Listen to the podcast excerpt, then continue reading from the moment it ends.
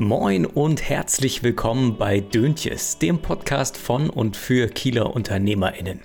Ich bin Carlos Viering von der Medienproduktion Vier Ecken und ich freue mich riesig, dass du heute eingeschaltet hast. Der Podcast richtet sich an alle Kielerinnen und Kieler, an Unternehmerinnen und Unternehmer der Region und an die, die es einmal werden wollen. Wir fühlen bekannten Kieler Firmen auf den Zahn, schnacken mit spannenden GründerInnen aus der Startup-Szene und mit anderen interessanten Persönlichkeiten aus Kunst und Kultur. Heute zu Gast Maximilian Schei. Max ist 31 Jahre alt, gebürtiger Dithmarscher und Inhaber von Maibu und Küstenrad. Max, herzlich willkommen. Ja, moin, schön, dass ihr da seid. Ich freue mich sehr, dabei zu sein. Ja, wir freuen uns auch. Wie geht's dir denn? Aber mir geht's gut. Äh, ich hatte ja einen, äh, schon äh, einen intensiven Tag heute. Kam ja auch drei Minuten zu spät hier zu euch. Ja. Ich freue mich, dass ihr gewartet habt. Äh, hatte aber einen tollen Tag, einen spannenden Tag und freue mich jetzt auch äh, sehr auf die Stunde mit dir. Ja, schön. Dein Unternehmen, wie würdest du das in zwei Sätzen erklären? Wir machen mit Maibu, mit Küstenrad, das sind unsere beiden Bereiche des Unternehmens, ähm, ganz viel rund um Fahrräder und E-Bikes. Das wäre der erste Satz. Mhm. Und äh, mit Maibu bauen wir Fahrräder und E-Bikes aus Bambus, mit einem Rahmen aus Bambus, zusammen mit einem sozialen Projekt in Ghana. Mhm. Machen das seit äh, fast zehn Jahren mittlerweile. Mit Küstenrad sind wir einer der größten E-Bike-Händler, äh, haben da sechs E-Bike-Stores in Schleswig-Holstein, verkaufen da auch Bambus-Fahrräder, aber vor allem auch andere Marken wie Riese Müller und ähnliche. Mhm. Und ja, sind mit, glaube ich, beiden Bereichen Teil der Mobilitätswende, die in Deutschland gerade vonstatten geht. Okay, das ist schon mal ein gutes Stichwort, da kommen wir aber später nochmal drauf. Fangen wir erstmal quasi ganz von vorne an. Also du hast hier in Kiel an der CAU hast du BWL studiert mhm. und hast da auch deinen Mitgründer, den Jonas, kennengelernt. Und dann habt ihr relativ früh im Studium ja noch ja, eure Firma gegründet. Wie, wie kam es denn dazu? Erzähl mal. Genau, Jonas und ich haben uns äh, kurz vor Studienstart in Kiel kennengelernt. Ich komme aus Dithmarschen ursprünglich, eher aus Hannover und äh, waren beide frisch in der Stadt, hatten an einem Tag äh, viele Wohnungsbesichtigungen und dann zwei in Kiel haben wir uns äh, getroffen und das war der Start unserer Freundschaft und dann haben wir gemerkt, wir studieren zusammen, haben zusammen dann auch im ersten Semester BWL an der CU studiert, haben uns relativ schnell kennengelernt, auch gemerkt, wir verstehen uns gut, äh, wir haben auch beide großes Interesse am Thema Unternehmensgründung damals schon gehabt, also bei mir war das schon in der Jugend klar, dass das ähm, darauf hinausläuft, dass mein Ziel ist, ein eigenes Unternehmen zu gründen. Auch eins, was einen Anspruch hat, über das Geld hinaus verdienen. Das war schon auch in der Jugend relativ schnell klar. Und mit Jonas habe ich dann im ersten Semester einen perfekten Partner dafür gefunden. Und dann haben wir viel darüber diskutiert, gesprochen, Ideen ähm, hin und her und abgewogen. Und irgendwann kam dann ein Foto aus Ghana über Facebook von Niklas, einem äh, Kumpel aus der Schule damals, aus Dithmarschen, und der war damals ein Jahr in Ghana in einem Malaria-Aufklärungsprojekt engagiert, in einem freiwilligen sozialen Jahr und hat auf der Straße in Kumasi, das ist so die zweitgrößte Stadt in Ghana, ähm, ein Fahrrad gesehen aus Bambus, mir das Foto geschickt und gesagt, wäre das nicht ein cooles Produkt, aus dem man was machen könnte. Das war der Startschuss. Sah das so dann auch schon so ähnlich aus, wie eure jetzt aussehen? Oder kann man sich das ganz anders vorstellen? Das war auch ein Fahrrad aus Bambus, aber ansonsten äh, nicht vergleichbar mit dem, was wir heute bauen. Das war viel schlichter und simpler von der Entwicklung her, von den Komponenten her. Ähm, aber es war ausreichend, um uns die Fantasie zu geben, dass man, was, dass man da was richtig Cooles draus macht. Jonas, konnte. ihr habt damals beide dann auch eine Wohnung dann gefunden, oder? Wir haben beide eine Wohnung gefunden, genau. Äh, ich habe auch eine von den beiden genommen, äh, die wir uns dann angeschaut haben. Ja. Die wir beide eine Wohnung gefunden und dann äh, war das Thema abgehakt auf jeden Fall, ja. Okay. Und wie, wie, kann man sich das, wie kann man sich das vorstellen? Also ihr, ihr wart ja Studenten irgendwie im zweiten Semester oder so ja. Ähm, und habt dann die Idee gehabt, Fahrräder zu produzieren zu lassen in Afrika. Mhm. Das macht man ja nicht einfach so. Also überhaupt braucht, braucht man ja ein Grundkapital dafür. Wie, wie lief das? Wie habt ihr das gemacht? Also erstmal war es so, wir hatten keine Ahnung von Fahrrädern, äh, Ghana oder Bambus. Das ist dann natürlich schlecht. So, das heißt, das allererste, was wir gemacht haben, war zu recherchieren. Wir haben uns viel über Bambus angelesen, wir haben äh, uns mit der Materie Fahrrad, Fahrrad und E-Bikes intensiver beschäftigt, wir haben uns mit Ghana das erste Mal beschäftigt ähm, und erstmal viel gegoogelt und geguckt und auch überlegt, kann kann Bambus für Fahrrad überhaupt ein äh, Rohstoff sein, der funktioniert, der irgendwie sinnhaft ist. Und haben dann relativ schnell gemerkt, Bambus ist ein extrem guter Rohstoff, hat tolle Eigenschaften auch für Fahrradrahmen. Mhm. Die ersten Fahrräder aus Bambus gibt es auch schon oder gab es schon vor 120, 130 Jahren. Das ist kein ganz neues Produkt, aber ist irgendwann dann in der Versenkung verschwunden. Wir haben noch relativ schnell gemerkt, das hat Potenzial. Bambus für Fahrräder, das kann gut funktionieren. Haben dann einen äh, Professor von der Columbia University aus New York ausfindig gemacht, äh, der in Ghana sich schon mit dem Thema Bambus für äh, Produkte, die man daraus bauen könnte, auseinandergesetzt hatte.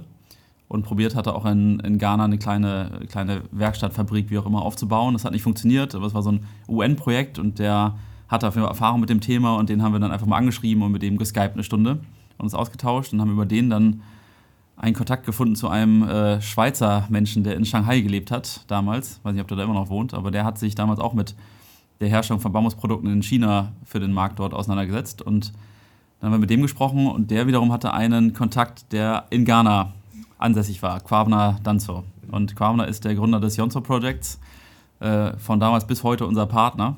Ähm, und die Idee entstand eben ursprünglich in Ghana über Niklas mit dem Foto und dann über die verschiedenen Stationen der Welt ging das Ganze zurück dann nach Ghana zum Yonzo Project. Das war so der Start.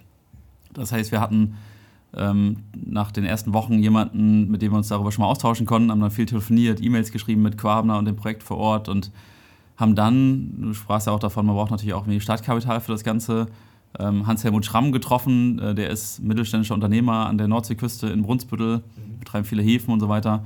Den kannten wir aus privaten äh, Connections, Kontakten und der hat in meiner Jugend schon mal gesagt, wenn du mal eine coole Geschäftsidee hast, dann sag Bescheid, dann kann es gut sein, dass ich dabei bin. So, der wusste schon, dass das meine Ambition auch war. Und dann haben wir den angesprochen, äh, sind hingefahren damals als 19- und 20-jährige äh, Bubis, würde ich sagen, und äh, haben ihm mal unseren kleinen Businessplan vorgestellt und gesagt, wir wollen jetzt hier äh, Bambusfahrräder in Ghana bauen, die in Europa vertreiben.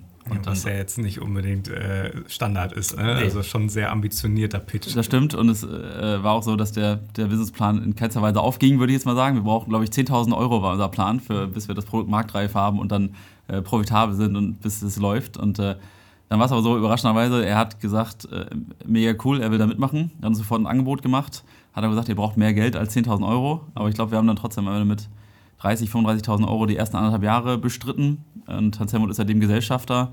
Aber das hat uns so über die ersten Jahre geholfen, das Produkt zu entwickeln, zu bauen. Unser großer Vorteil war ja, dass wir im Studium gegründet haben. Das heißt, wir brauchten jetzt nicht irgendwie äh, ein großes Gehalt in den ersten Jahren aus der Firma. Ich glaube, das erste Gehalt haben wir uns nach äh, drei Jahren oder sowas ausgezahlt.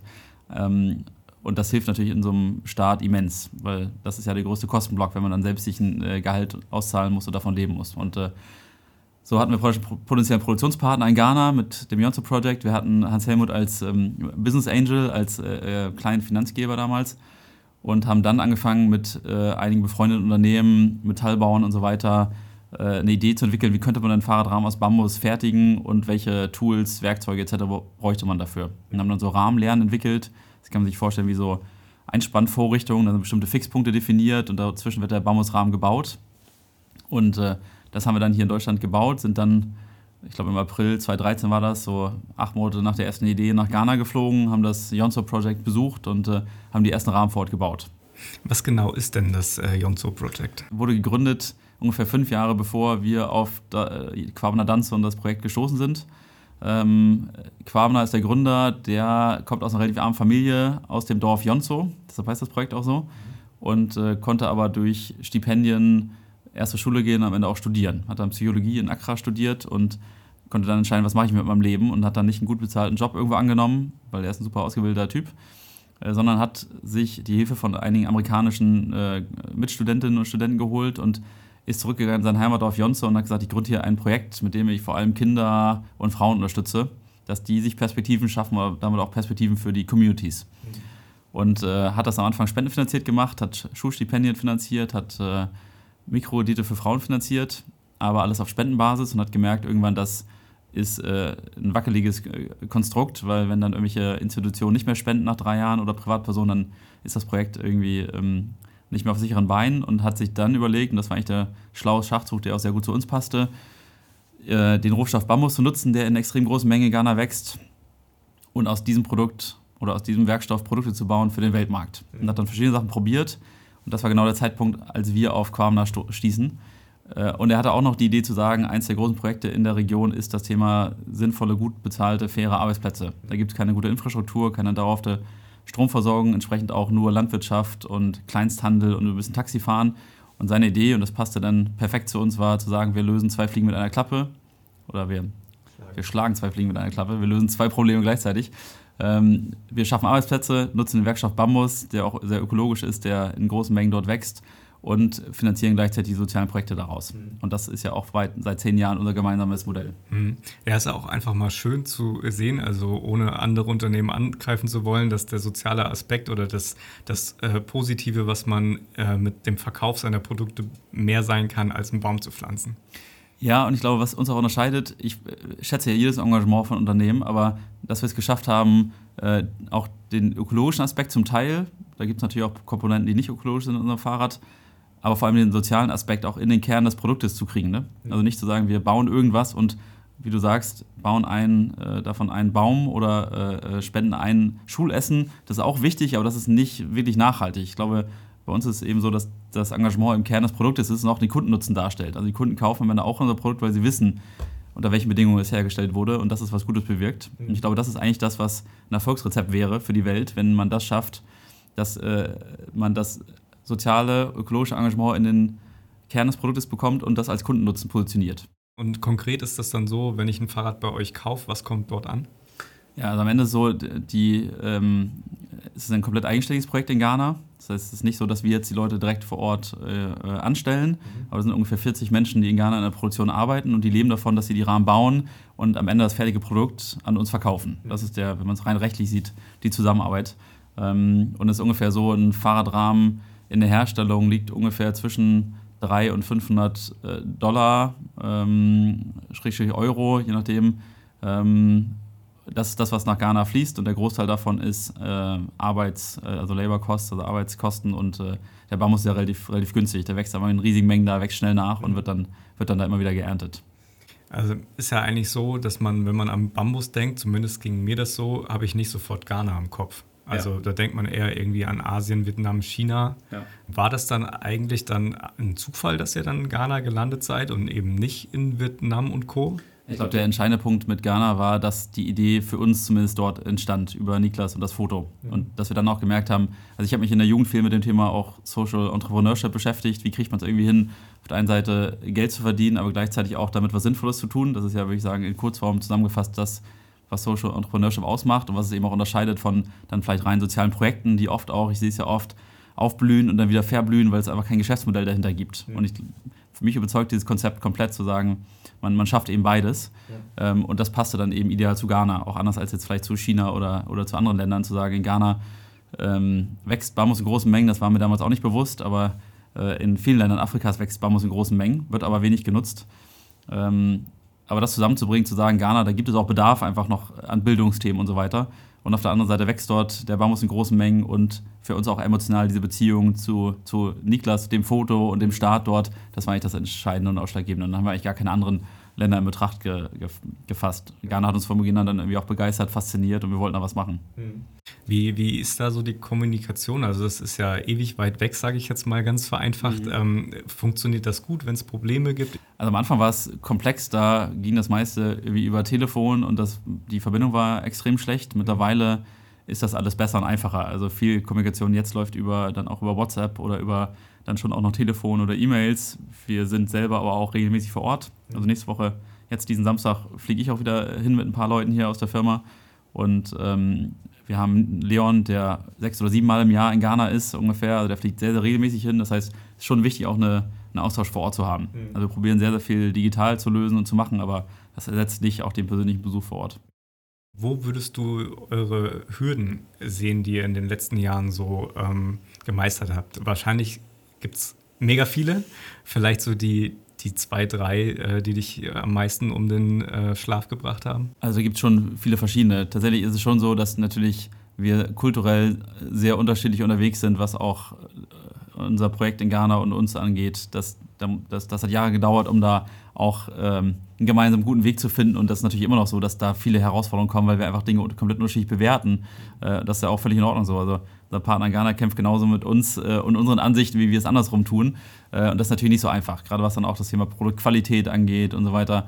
Da haben wir viele Jahre gebraucht, um ein richtig gutes Niveau reinzubekommen, wo wir nicht, wenn die Rahmen in Kiel ankommen, irgendwie dann einen Anteil aussortieren müssen. Also wir wollen natürlich, wir verkaufen Premium-Räder und da sollen auch nur Premium-Produkte auf die Straße am Ende. Ähm, das war ein Thema. Dann ist natürlich für ein Wachstumsunternehmen wie uns immer das Thema der Finanzierung ein, ein, ein riesiges Thema wir haben ja extrem viel Warenbestand, könnt ihr euch vorstellen. Also wenn wir Rahmen in Ghana kaufen, sind die äh, teilweise schon ein Jahr, bevor sie hier ankommen, irgendwie bezahlt, damit die Produktion überhaupt losgehen kann. Und wenn wir stark wachsen, dann ist man ja als Unternehmen in der Regel nicht von Tag 1 äh, äh, extrem profitabel. Wir haben immer schon darauf geachtet, dass wir irgendwie schwarze Zahlen schreiben, aber das ist gar nicht so einfach als junges Unternehmen. Und wenn man dann weiter wachsen will, braucht man immer relativ viel Kapital. Und da gerade am Anfang die Banken zu überzeugen, weil wir auch keine klassischen Investoren reinnehmen wollten in die Firma, mhm. äh, das war natürlich immer eine Herausforderung. Und das ist auch immer noch ein Thema, wenn wir weiter wachsen, dass man dass wir uns immer wieder um Finanzierung natürlich äh, äh, kümmern. Ja. Ich glaube, das kennt fast jeder, jede Unternehmerin, jeder Unternehmer mit einem stark wachsenden Unternehmen, gerade im Unternehmen, wo viel Warenbestand vorherrscht. Das sind so die zwei großen Sachen. Und ansonsten äh, wachsen wir natürlich auch alle hier gemeinsam immer wieder in neue Rollen rein. Also die Firma wächst und die Rolle für uns als, als Gründerin, Gründer wird immer wieder eine andere. Ähm, ganz am Anfang ist es super operativ, auch was wir gemacht haben. Da habe ich den Vertrieb äh, alleine gemacht, bin durch Deutschland getourt und dann Breda verkauft. Und Jonas hat dann die, die Produktentwicklung und den Einkauf gemacht. Und dann sind wir natürlich immer weiter gewachsen, raus aus diesem operativen rein zu äh, richtigen Unternehmerinnen und Unternehmern mit Führungsverantwortung, jetzt mit 85 Menschen, die bei uns äh, hier in Schleswig-Holstein arbeiten, mhm. mit ganz, ganz, anderen Kompetenzen, die wir uns jetzt aufbauen mussten die letzten Jahre oder auch konnten oder durften. Also wir wollen es ja auch genauso. Äh, jetzt eine eine Firma zu führen, wo wir eher anderen Menschen ermöglichen, hier ihre beste Leistung zu bringen und sich wohlzufühlen, eine gute Unternehmenskultur zu schaffen. Äh, das ist auch nicht von heute auf morgen gemacht, sondern es ist ein langer Prozess, der auch manchmal nicht so gut funktioniert oder wo der Schmerzen verursacht oder wo Mitarbeiterinnen und Mitarbeiter, die lange schon bei uns sind, irgendwann das Gefühl haben, es passt nicht mehr zu ihnen, weil das Unternehmen so stark gewachsen ist. Also da gibt es viele Hürden auf dem Weg. Du hast ja gerade das Thema Premiumrad angesprochen. Mhm. Also ich habe vorhin mal auf eurer Homepage ein bisschen gestöbert. Das günstigste Rad äh, fängt so um die 2000 Euro an und das günstigste E-Rad bei 3500. Das sind ja jetzt nun mal keine Preise, die sich jeder leisten kann. Kommt in der Richtung Fahrrad für die breite Masse vielleicht in den nächsten Monaten, Jahren irgendwie was? Ähm, oder wo siehst du da noch Möglichkeiten, das vielleicht ein bisschen zugänglicher zu machen? Ja, du hast völlig recht. Also aktuell ist es so, dass wir, dass wir eine Premium-Marke in einem Premium-Segment, auch Preissegment sind.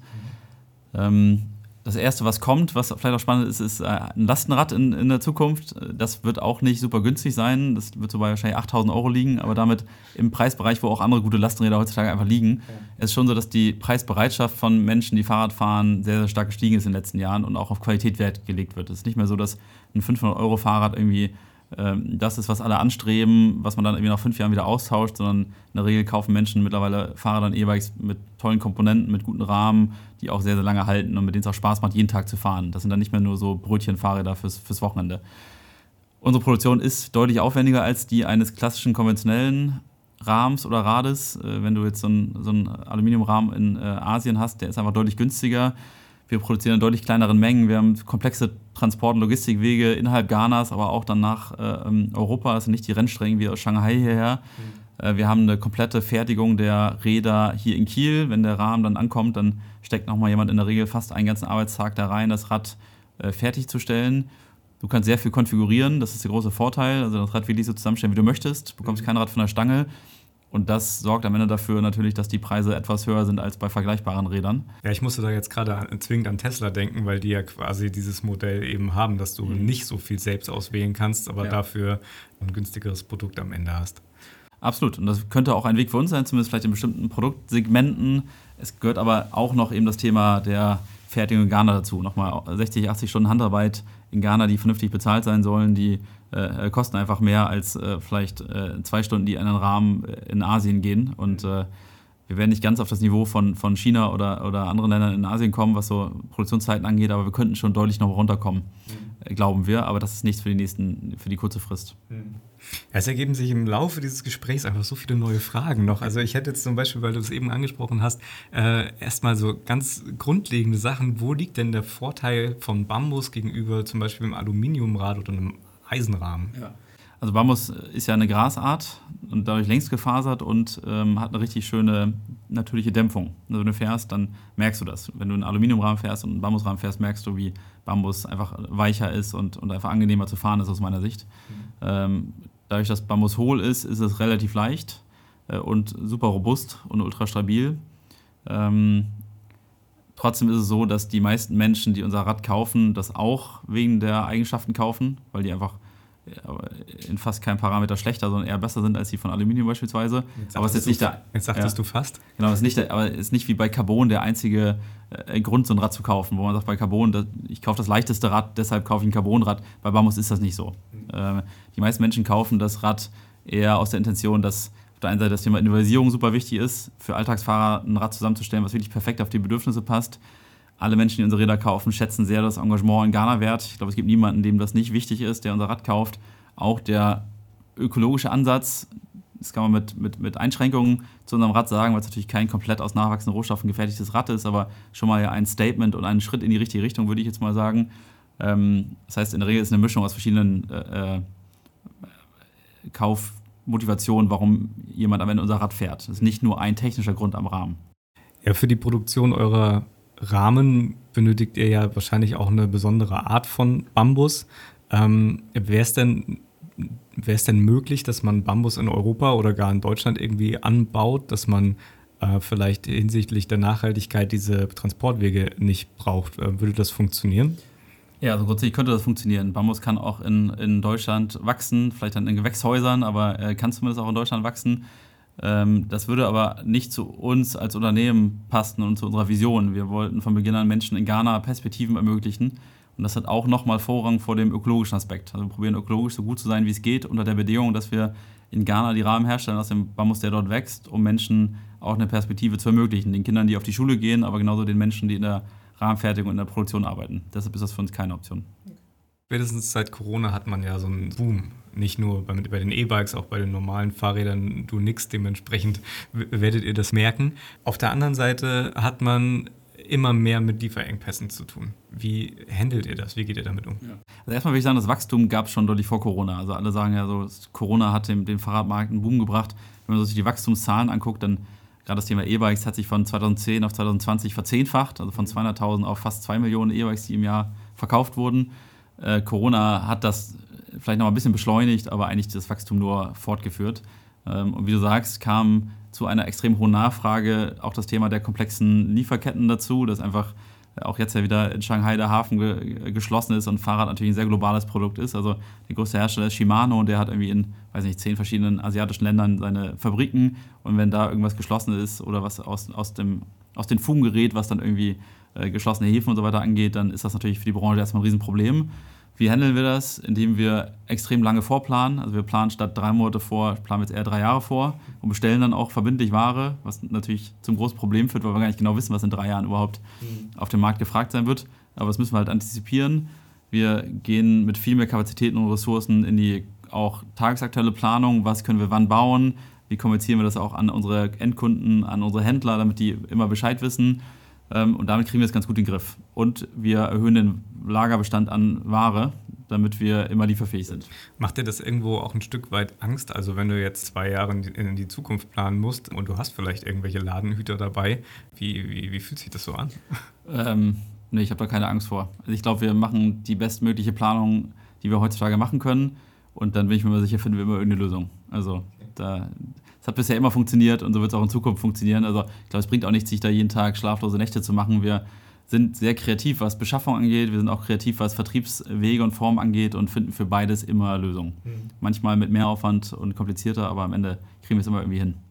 Jetzt gibt es ja auch den, den Boom im E-Bike-Markt. Mhm. Jetzt hat die E-Mobilität ne, echt viele Vorteile, aber ja auch ähm, Nachteile und viele Kritiker. Wie, wie bewertest du das? Also wir wissen natürlich auch nicht äh, äh, final, was in jedem Akku drin steckt. Äh, wir bekommen unsere Akkus ausschließlich von Shimano, die ein renommierter, guter Her Hersteller sind von, von Fahrradprodukten, die, glaube ich, auch ein Traditionsfamilienunternehmen aus Japan sind. Das ist jetzt nicht irgendein, irgendein Hersteller aus, aus China.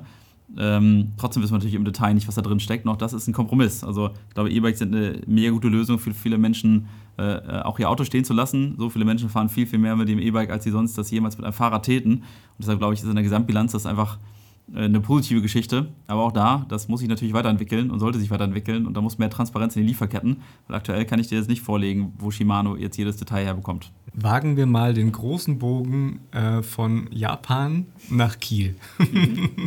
äh, Erstmal ganz vereinfacht, warum für dich Kiel? Wieso bist du hier geblieben?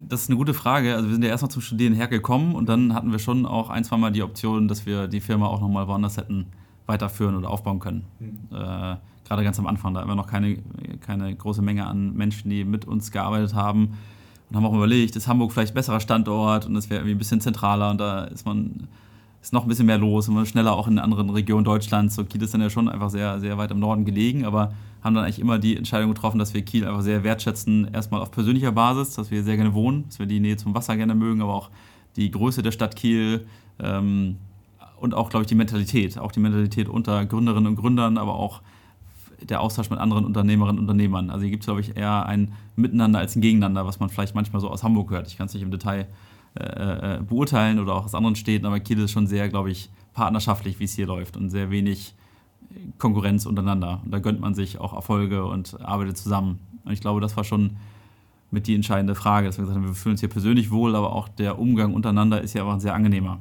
Und am Ende ist es natürlich auch so, dass äh, kleinere Städte auch den Vorteil haben, dass wir auch eine andere Strahlkraft haben können als Unternehmen, als wir das vielleicht in Berlin hätten oder woanders. Mhm. Ähm, sodass das auch natürlich Vorteile hat, dass Vernetzung leichter wird und dass wir auch schneller irgendwie einen gewissen Bekanntheitsgrad hier bekommen haben, was einfach für uns wichtig ist. Also gerade ganz am Anfang, keiner hat nach Bambusfadern gesucht oder sie unbedingt äh, gebraucht. Äh, das heißt, wir mussten den Werkstoff erstmal bekannt machen und ähm, dazu gehörte eben auch das Thema Vernetzung und eine Strahlkraft entwickeln. Dafür war Kiel, glaube ich, auch ideal geeignet mit vielen Menschen, die uns dabei auch geholfen haben und die auch das Thema sehr unterstützt haben und weitergetragen haben. Aus Gesellschaft, aus der Politik, äh, aus der Wirtschaft und so weiter.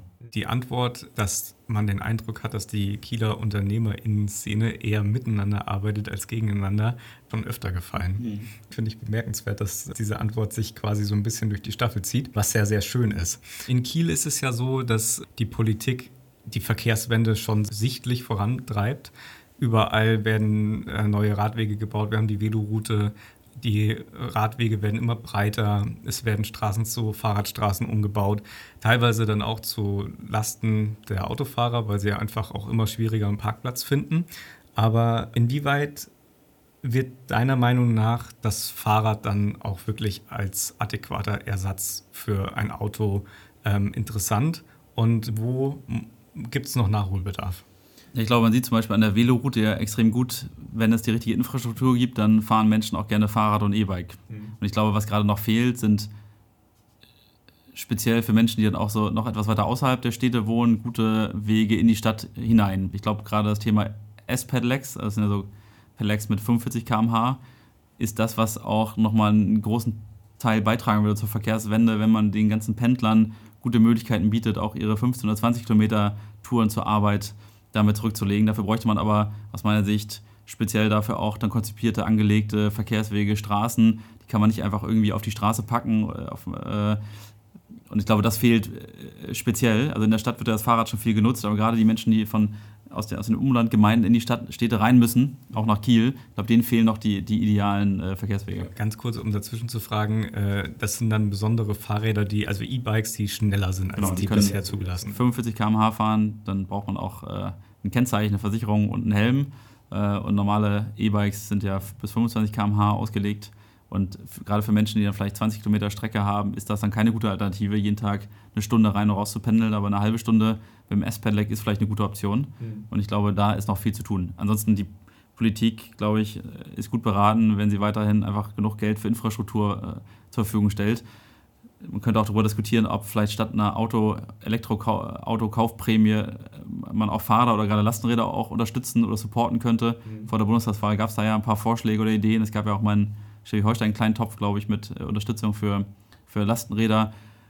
Ich glaube, auch da wäre das Geld besser investiert, als das jetzt in äh, Firmenwagen zu investieren. Ähm, ich glaube, das sind die beiden großen Bereiche. Also wenn man direkt unterstützen möchte, dass Menschen E-Bike, Fahrrad fahren, dann könnte man es auch finanziell äh, fördern, aber vor allem Infrastruktur ist das Entscheidende. Okay, also meinst du, dass das reicht dann schon aus? Also ich meine, die Hürde ist ja irgendwie dann doch eine hohe, wenn man jetzt sagt, okay, ich verkaufe jetzt wirklich mein Auto mhm. und steige um auf einen beispielsweise Lastenrad. Also wenn, wenn du jetzt zum Beispiel sagst, das war so das, was ich vorhin dachte, also du meintest, äh, euer Lastenrad, was ihr auf den Markt bringt, kostet 8000 Euro, das ist ja dann eigentlich auch schon ähm, für viele das Budget, was sie für ihr Auto haben. Ja. Dann entscheidet man, kaufe ich mir jetzt ein Lastenrad oder ein ja. Auto. Ähm, die, die Entscheidung macht man sich dann, glaube ich, nicht so leicht, also für das Fahrrad. Ja, aber ich glaube, die Entscheidung wäre zumindest leichter, wenn man wüsste, ich kann ganz sicher und entspannt die Holtener Straße runterfahren, ohne dass ich mich auf einem kleinen engen Fahrradstreifen mit irgendjemand anders kloppen muss um den Platz. Äh, wenn man jetzt ganz weit denkt und, und sich mal überlegt, vielleicht hat man ja irgendwann auch Einfallstraßen in die Stadt, die überdacht sind, äh, dass man auch bei, gutem, bei schlechtem Wetter freiwillig und entspannt fährt, wo man dann nicht irgendwie durch den Schnee fährt, sondern äh, vielleicht hat man auch eine, weiß nicht, beheizten Fahrradweg, wo dann der Schnee wegfällt. Keine Ahnung. Ich glaube, wenn man da. Gute Frage. Ich glaube, überdachte Wege schon, ja, aber jetzt beheizte Fahrradwege. Aus Holland kenne ich so Solarpaneele auf den Fahrradwegen. Das gibt es, glaube ich, aber ich bin jetzt auch kein, kein Infrastrukturexperte, aber ich glaube, dass natürlich könnte man da noch, ähm, da noch Wege schaffen. Am Ende müsste man immer noch aufs Fahrrad oder aufs E-Bike steigen und den, den Weg machen. Aber ich glaube, man könnte es schon viel, viel komfortabler machen, als es bisher ist und damit auch mehr Menschen auf die Straße bringen. Riesenthema ist auch in den Städten, gerade bei Lastenrädern, das Thema, wo lagere ich mein Fahrrad oder mein Lastenrad, mein E-Bike. Es müsste an jeder Ecke, alle 50 Meter, alle 30 Meter am besten irgendwie ein kleines äh, äh, Fahrradparkhaus, Lastenradparkhaus geben, wo die Menschen ihr Lastenrad abschließen könnten. Das höre ich ganz oft, dass die Leute sagen, ja, ich kann es nicht hochtragen, ich kann es nicht in den Keller bringen, ich will es auch nicht im Hinterhof stehen lassen, da wird es irgendwie auch nicht besser bei schlechtem Wetter und es wird vielleicht geklaut. Mhm. also ganz konkrete Fragestellungen. Ich glaube, es müsste mal so ein Masterplan her dafür. Wobei, das, das, äh, das Thema ist schon aktuell. Also mhm. ähm, zum Beispiel der Jungfernstieg, der wird ja jetzt gerade immer noch umgebaut. Das dauert ja eine ganze Weile, ähm, dass das ja dann die Anbindung zur Veloroute wird. Und da stehen auch Schilder, dass man sich als Haus halt oder als Haus mhm. bewerben kann oder Vorschläge machen kann, wo man solche Boxen für die Lastenräder dann eben auch positioniert. Perfekt. Weil eben genau sowas fehlt. Ja, das, das wäre auch eins der Probleme, die, wenn man die lösen würde, dann, ähm, dann glaube ich, kriegt man immer noch nicht jeden aufs Fahrrad, aufs Lastenrad, aber viel mehr Leute. Du hast gesagt, ihr habt über 80 Mitarbeiter mittlerweile. Ähm, ihr seid nicht nur, nur, nur Maibu, ihr seid mittlerweile auch Küstenrat. Ihr habt mehrere ähm, Filialen in ganz Schleswig-Holstein. Wie, wie gehst du damit um? Also du hast ja mittlerweile echt viel Verantwortung, du bist noch nicht so alt und hast zwar schon zehn Jahre jetzt als Unternehmer hinter dir, dennoch ist das ja noch echt nicht so viel. Ähm, wie schaffst du das? Hast du da auch Tipps für andere, die hier zuhören? Also wir haben immer probiert, unsere Firma so aufzubauen wie einen kleinen Mittelständler, würde ich mal sagen. Also wir haben nie Venture Capital gehabt, also Risikokapital und probiert die Firma da von drei Jahren ganz riesig groß zu machen und dann irgendwie zu verkaufen.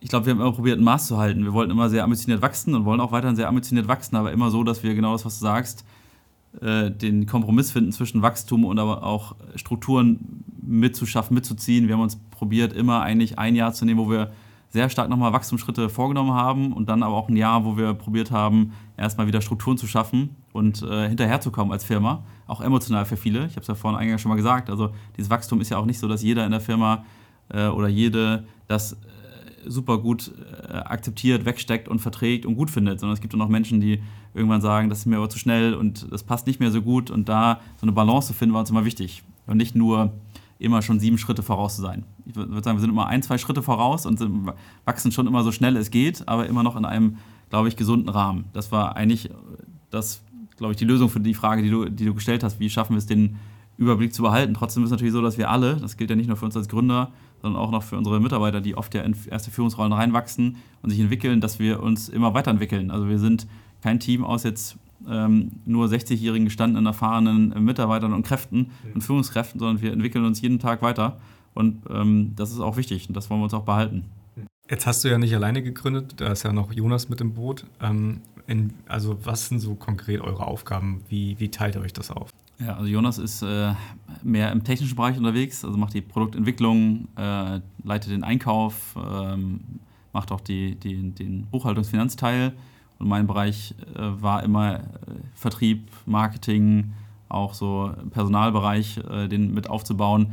Da gibt es immer Überschneidungen, also machen wir auch einiges, vieles immer noch gemeinsam, probieren uns auch ähm, immer wieder aktuell zu halten in den Themen des anderen. Ich glaube, das ist ganz wichtig. Also erstens ist, es ein großer Vorteil, zu zweit eine Firma zu gründen, aber auch zu führen, wenn man das gut kann. Kann ich bestätigen. Ja, also mein, mein, vom Gefühl her ist das, glaube ich, total gut und sinnvoll und Entscheidungen sind auch ausgewogener, als wenn sie nur eine Person trifft und besser überlegt und gleichzeitig kann man sich auch emotional immer wieder mit auf die Reise nehmen und sich motivieren, aber auch manchmal ja, einfach unterstützen. Ähm, und wir haben auch gemerkt, trotzdem, auch wenn wir in unterschiedlichen Bereichen unterwegs sind, wollen wir immer möglichst große, große Schnittmengen auch schaffen zwischen den Themen, die wir jeweils machen. Ähm, damit es nicht so ist, dass Jonas den einen Bereich macht, ich da gar nicht drin bin und ich dann nur noch glaube, mein Bereich ist ganz wichtig, sondern dass wir es immer geschafft haben, äh, uns da aktuell zu halten. Hm.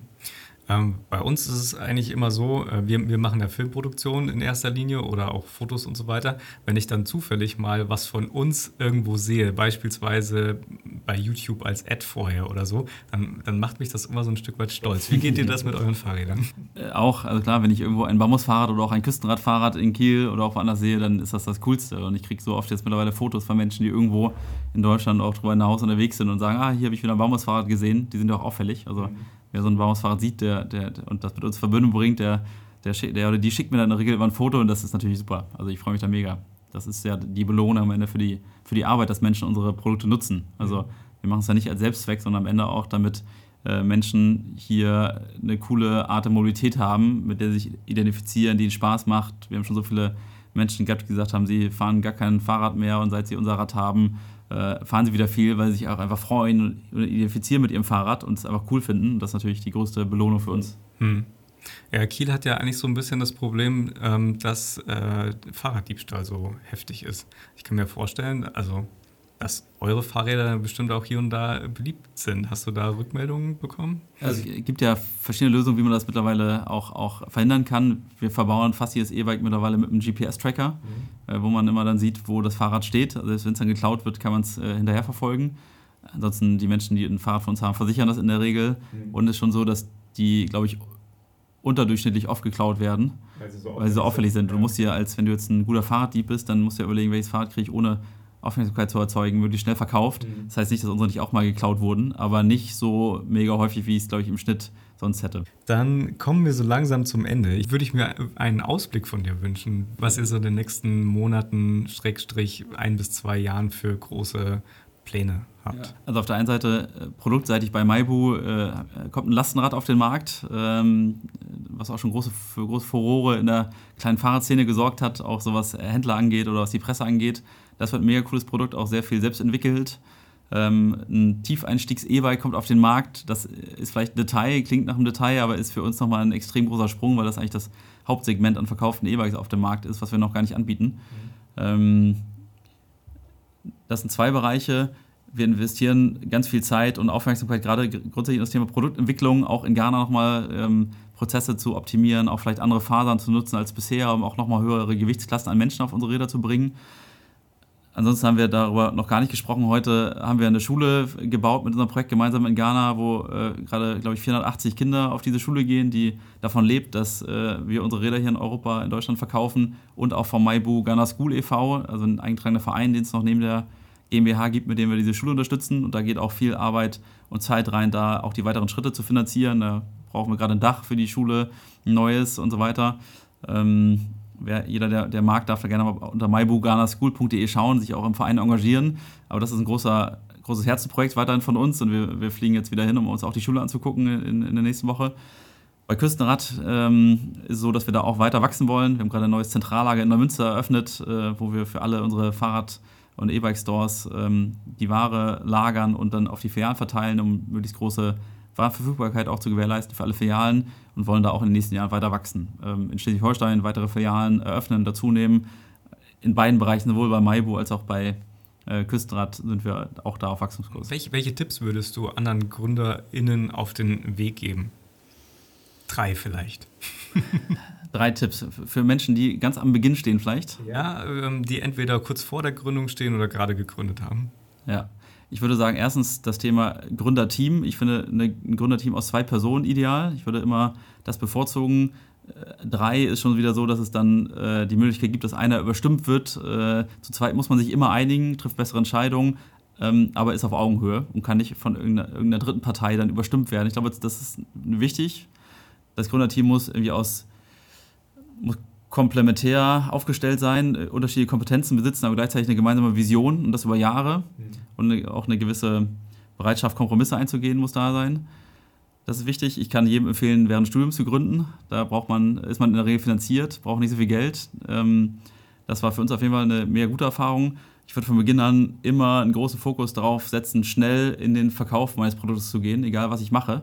Das nicht bis zur Perfektion zu entwickeln, sondern möglichst schnell zu probieren, ein Produkt auf den Markt und an den Markt zu bringen und wirklich Kunden zu finden, um zu sehen, ob das wirklich auch eine Nachfrage gibt. Ich glaube, allgemein gibt es bei vielen Gründerinnen und Gründern einen großen Fokus aufs Produkt, aber nicht auf den Verkauf, auf den Vertrieb. Und ich glaube, es war bei uns immer so, wir haben einen Riesenfokus immer auch auf den, aufs Marketing, auf den Vertrieb gesetzt und das braucht man. Ich glaube, sonst hat man, sonst kriegt man das beste Produkt nicht, nicht, nicht etabliert am Markt. Mhm. Ähm, und ansonsten muss man viel arbeiten.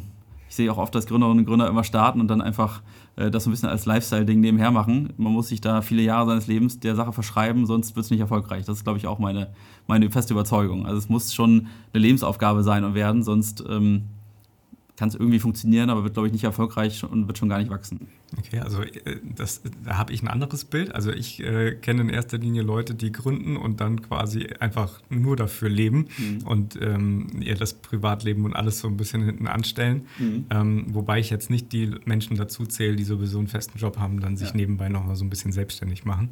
Also am Ende ist, ist, der, ist schon der Kompromiss wichtig. Ich will gar nicht sagen, dass man nicht äh, auch Freizeit haben darf, aber ich glaube schon, dass man sich der Sache erstmal für eine Zeit lang auf jeden Fall verschreiben muss. Irgendwann kann man sich, kann man auch wieder ein bisschen Tempo rausnehmen und sagen, äh, ich baue mir ein Team auf und habe dann auch andere Menschen. Also wenn ich jetzt eine Woche nicht hier bin, dann kann ich mich total darauf verlassen, dass diese Firma auch super weiterläuft, weil ich einfach ein, mehr gute Leute hier habe. Also erstens wartet Jonas dann noch hier und kann Entscheidungen treffen, aber äh, wir haben auch einfach ein mehr gutes Team aufgebaut, was auch eigenständig arbeiten kann. Es gibt dann auch die Freiheit dann, wir sind eher der Joker, das ist unsere Rolle, wie wir sie sehen, dass wir die Firma besser machen, wenn wir da sind und auch weiterentwickeln, aber dass sie auch laufen würde, wenn wir nicht da wären. Das ist natürlich am Anfang nicht so. In die ersten Jahre muss man dann erstmal einfach äh, rein, reinhauen. Ähm, irgendwann kann man dann auch entscheiden, wieder ein bisschen äh, Tempo rauszunehmen. Also wir probieren, dass diese Firma so dasteht, dass sie eben auch ohne uns kann. Als letzte Frage, wen würdest du denn ähm, aus der Kieler Region gerne mal in unserem Podcast sehen? Oder hören? Ja, heute Vormittag hatte ich einen super spannenden Termin bei äh, Randolph Schröder von Löwescheren. Der ist jetzt kein klassischer Gründer, aber auch irgendwie mit dem Spirit eines Gründers. Also es ist ja ein Familienunternehmen seit, seit vielen Generationen und äh, super spannende Firma, äh, auch toll für Kiel, glaube ich auch irgendwie ja, in bestimmten Bereichen Weltmarktführer, zumindest da ganz vorne mit dabei und mega spannende Firma. Da macht ihr nichts falsch, wenn ihr mal mit denen quatscht. Danke dir für das Gespräch. Ja, ich hoffe auch, dass es allen äh, äh Spaß gemacht hat, irgendwas dabei war, was äh, äh weiterhilft. Äh, mir hat es auch Spaß gemacht und danke, dass ihr da seid. Das war sie, unsere Podcast-Folge mit Maximilian Schei von Maibu und Küstenrad. Wenn dir unser Podcast gefällt, dann erzähl gerne deinen Kolleginnen und Kollegen davon. Das hilft uns, der Kieler UnternehmerInnen-Szene eine würdige Plattform bieten zu können. Schau auch gerne mal auf unserem Instagram-Profil vorbei. Dort erwarten dich Einblicke in unsere Produktion und die wichtigsten Informationen zu unseren Gästen. Wir hören uns dann wieder in der nächsten Folge. Bis bald!